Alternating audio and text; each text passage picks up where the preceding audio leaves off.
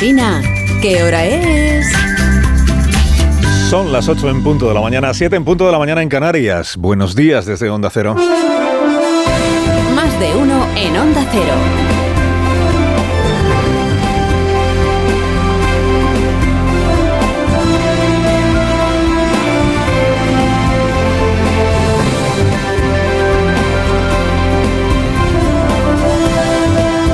¿Cómo están? Bienvenidos a una nueva semana, una nueva mañana de radio. Estamos en el lunes 25 de septiembre del año 2023. Se manifestaron varias decenas de miles de personas ayer en Madrid contra la amnistía que urde Pedro Sánchez.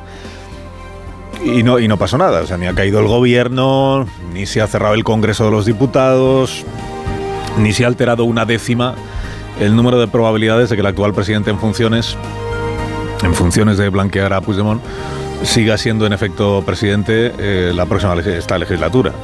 Ya empezó. De hecho, va a seguir siendo presidente el señor Sánchez por la gracia del blanqueado que es. Por tanto, queda probado que aquel que esté en contra de un proyecto político ya madurado, como es este de la amnistía, ya ha empezado a publicitar, puede alzar su voz contra ese proyecto sin que quepa tipificar su acto como eh, un delito de alzamiento. Queda probado que varios miles de personas pueden rebelarse contra el incumplimiento de la palabra dada por un presidente sin que quepa tipificar su acto como rebelión. Esto ocurre en real todos los 11 de septiembre en, en, Cataluña, en Barcelona, en el resto de... Hay una manifestación, es la manifestación de la Diada. Se manifiestan varios miles de personas cada año contra el Estado, contra la Constitución, contra el gobierno que en cada momento tenga España, sin que a nadie se le haya ocurrido tipificar nunca esa marcha, ni de atentado contra nada, ni de conspiración golpista, ni, ni nada parecido. Una manifestación es una manifestación. Si es verdad que ocurre que aquel contra quien va dirigida la manifestación se llame Pedro Sánchez cuando le toca a él, se llame Díaz Ayuso cuando le toca a ella, no acostumbra a digerir bien que tanta gente a coro le impugne. Y por eso es mala costumbre de nuestros gobernantes burlarse o ningunear las manifestaciones que no le son afines, ¿no? que no le son que no le son gratas. Burlarse de esta concentración es lo que hizo el, el Partido Socialista y el presidente del gobierno en funciones estos últimos días. En el PP están en el PP se dicen hoy encantados, dicen es que hemos reunido más gente de la que nunca nadie pudo esperar reunir. Han, desbordado sus propias expectativas. Bueno, será eso lo que se ha desbordado de efecto, que, pensaban que no iban a conseguir reunir a tanta gente. Dice, ¿fue mucha o fue poca? Bueno, eso cada uno, dependiendo de cómo calcules, pero, o de lo que esperase de la concentración. 50.000 personas, 40.000 dice la delegación de gobierno, 60.000 dicen los convocantes, pongamos que hubo 50 o 55.000. Es una ciudad como Madrid, que tampoco, tampoco es que esté poco habitada. 55.000. Pero bueno, el mensaje quedó claro, las intervenciones fueron claras, la gente pudo manifestarse, decir lo que le, pasa, lo que le pareciera oportuno, que es de lo que se trata. Si alguien, si alguien quiere convocar una manifestación a favor de la amnistía, también está en su derecho a hacerlo. También está en su derecho a hacerlo. Bueno, que pasó la manifestación sin que pasara nada. Aznar dijo lo que le pareció oportuno. A todos los que tienen voz, que la alcen. A todos los que pueden hablar, que hablen. Rajoy dijo lo que creyó pertinente decir. Llamarán convivencia a lo que no es más que pura conveniencia. Llamarán concordia a intentar imponer este proyecto a más de media España. Ayuso dijo un poco lo que dice siempre. Tras la amnistía viene la Constitución, la Corona, las fuerzas y cuerpos de seguridad, la independencia judicial y, por supuesto, Madrid. Y, y Feijó pues ejerció de lo que es el candidato que se quedó corto de escaños para poder ser investido, es una gran verdad, se quedó corto, cuyo partido tiene detrás más votos que ningún otro partido político en España, esto también es verdad, y que ejerce de polo opuesto al proyecto que hoy encarna Pedro Sánchez, o sea que está en la oposición hoy, es evidente, y sabe que lo va a seguir estando. Pasaré o no por la presidencia del gobierno, ahora o pronto, pero en lo que a mí respecta, lo que quedará para España será libertad, igualdad y dignidad. Muchas gracias a todos. Ahora o pronto, porque la esperanza del PP es mm, o que haya repetición de elecciones, que la verdad es que cada vez tienen menos esperanza de eso, o que la legislatura, eh, o sea, que Sánchez sea investido, pero que sea corta la legislatura, que luego se le complique todo al presidente, que sí. Por eso quería amarrar Sánchez los presupuestos también en la negociación que tiene con Junts per Cataluña y que oficialmente no tiene. Lo de ayer fue la sesión de entrenamiento del señor Núñez Feijóo para su debate de no investidura de mañana. Si repite el esquema argumental de ayer, pues lo que vendrá a decir a los 350 diputados de la Cámara es que él podría haber ganado la, la votación, podría haber ganado la investidura, de haber transigido con amnistía a Puigdemont de haber aceptado algún tipo de consulta futura sobre autodeterminación, de haberle reconocido a Cataluña 450.000 euros de deuda histórica, de haberle condonado lo que la Administración catalana aún debe del Fondo de Liquidez Autonómico, de haber aceptado un pacto fiscal que emule el concierto vasco y de haber renunciado a denunciar en el juzgado las vulneraciones de derechos que puedan cometer los gobernantes autonómicos. Y de haber aceptado reescribir la historia para que lo ocurrido en 2017 sea esencialmente culpa de Rajoy por no haber aceptado lo que ahora sí se, sí se dispone el gobierno de hacer. Pues, si hubiera hecho todo esto, dirá Fijó, pues habría sido yo el presidente. O sea, en lugar del discurso de lo que haré como presidente, será el discurso de lo que no seré por no haber pasado por donde Sánchez iba a pasar. El PSOE se ha esforzado de, forma poco disimulada, es verdad, estos últimos días o semanas, en no pronunciar la palabra amnistía, en no pronunciar el apellido Puigdemont, en desmentir que esté negociando todavía nada con Junts per Catalunya. Un poco la idea era, eh, si no hay nada de todo eso, si no hay nada de todo eso, ¿qué va a hacer Feijo? Un discurso contra la nada. Discurso contra la amnistía, pero si no hay amnistía. Un discurso contra la negociación con Puigdemont, pero si no estamos todavía negociando nada con Puigdemont. El que exponga su proyecto, dicen los, socialistas del Nuevo Testamento. El que exponga su proyecto, ¿eh? Feijó, que diga lo que él haría con España, para que luego la votación demuestre que la mayoría del país no quiere saber nada de su proyecto para España. Que se queme, que se abrase, que se achicharre, dicen, en este lenguaje tan encendido que utilizan los estrategas. A ver, el PSOE viene dando por hecho que Feijó pierde su investidura. Lo que dicen ahora es que no ha trabajado para conseguir los votos que necesita. El PSOE viene dando por hecho que, que Feijóo ha perdido su investidura desde la misma noche electoral del 23 de julio. Sánchez hizo los números cinco minutos después o antes de que se proclamara el resultado.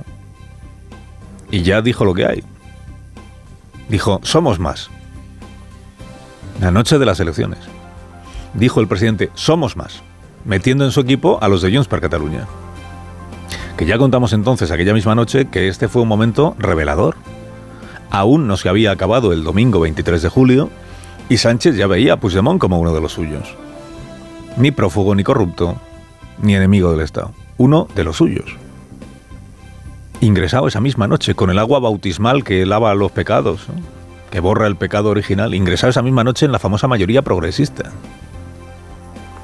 Que como está diciendo Javier Lambán, que creo que sigue siendo del PSOE, solo es mayoría si incluye a la derecha nacionalista vasca y a la derecha independentista catalana.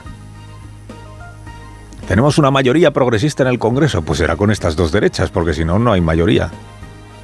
¿Qué tiene Junts per Cataluña de progresista? Pues nada. ¿Quiénes son los socios europeos de Junts per Cataluña? Los populistas de extrema derecha en Europa. Más allá de Europa, ¿quién apoya a Puigdemont? Putin. Pero sin Junts, la progresía en el Congreso no es mayoría. Porque, como también está diciendo Javier Lambán, que sigue siendo socialista, ¿eh? como sigue, está diciendo eh, Javier Lambán, en rigor, este nuevo Parlamento salido de las urnas es un Parlamento muy de derechas, muy de derechas. Entre el PP, Vox, el PNV y Junts suman 182 diputados. Con UPN y Coalición Canaria salen, que tampoco son peligrosos izquierdistas, ¿verdad? UPN y Coalición Canaria, salen 184. De modo que o Pedro Sánchez pacta con la derecha indepe, que será indepe pero es muy de derechas, o no le salen los famosos números progresistas. Y esto es lo que hay. Esto es lo que hay. El PSOE están en lo que están. Dice, tapémonos los ojos y finjamos que el proyecto de Puigdemont para España se parece al proyecto del PSOE como una gota de agua, otra gota. Tapémonos los ojos y finjamos que el PNV y Bildu y Esquerra Republicana y sobre todo Junts per Cataluña pierden el sueño por el bienestar y el progreso de los extremeños, de los manchegos, de los canarios. Y no tolerarían que ni uno solo de los ciudadanos de esas comunidades autónomas tuviera menos recursos que un catalán o un vasco. Ayer mismo vino a admitir el, el presidente del gobierno de nuevo que está en lo que está Claro, cuando una manifestación contra la amnistía la interpreta como una manifestación contra su investidura. Fijaros, a cuatro días de la investidura del señor Feijó, se manifiestan en contra de la investidura de un presidente de gobierno socialista antes de su investidura. Pues como diría Pablo Echenique. Blanco y con asas. Blanco y con asas, ¿eh? pues un orinal. Donde pone amnistía, póngase investidura, exactamente, eso es, presidente. Gracias por la aclaración. Se manifiestan contra mi investidura, porque se están manifestando contra la amnistía, que es la única manera que yo concibo de que haya investidura. Bueno, eh, por cierto, de los autores del No lo llames amnistía, llámalo alivio penal, llega ahora No lo llames engaño, llámalo colchón. Colchón, esta es la nueva aportación al Diccionario de Metáforas Políticas de 2023, esto lo leí ayer en el diario El País. Sánchez prepara el colchón político para la amnistía, dice colchón.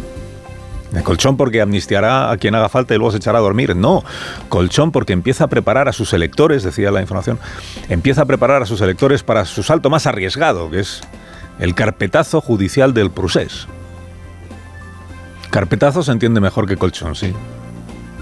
Carpetazo judicial consiste en atar de manos a los jueces que ya instruyen causas judiciales para que no puedan seguir adelante.